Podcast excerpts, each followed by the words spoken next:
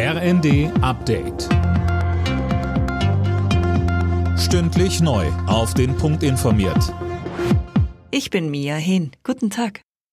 Die Bundesregierung will offenbar Preiserhöhungen für Strom und Gas im kommenden Jahr verbieten. Laut Bild geht das aus dem Gesetzentwurf zu den Preisbremsen hervor. Hintergrund ist, dass die Versorger bei den Preisbremsen Geld vom Staat erstattet bekommen, das ihnen durch die gedeckelten Preise verloren geht. Um hier Missbrauch zu verhindern, sollen Versorger nachweisen müssen, dass die Preiserhöhungen gerechtfertigt sind. Russland wird der Geldhahn weiter zugedreht. Nach langem Ringen haben sich EU und G7 auf eine Preisobergrenze für russisches Öl geeinigt. In Zukunft darf ein Fass höchstens 57 Euro kosten. Russland hatte angedroht, kein Öl mehr an Länder zu liefern, die eine Obergrenze einführen.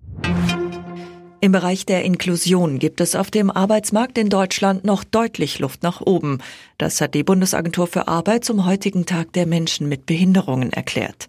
Im Vergleich zu nichtbehinderten Menschen ist die Arbeitslosenquote bei schwerbehinderten Menschen deutlich zu hoch, heißt es.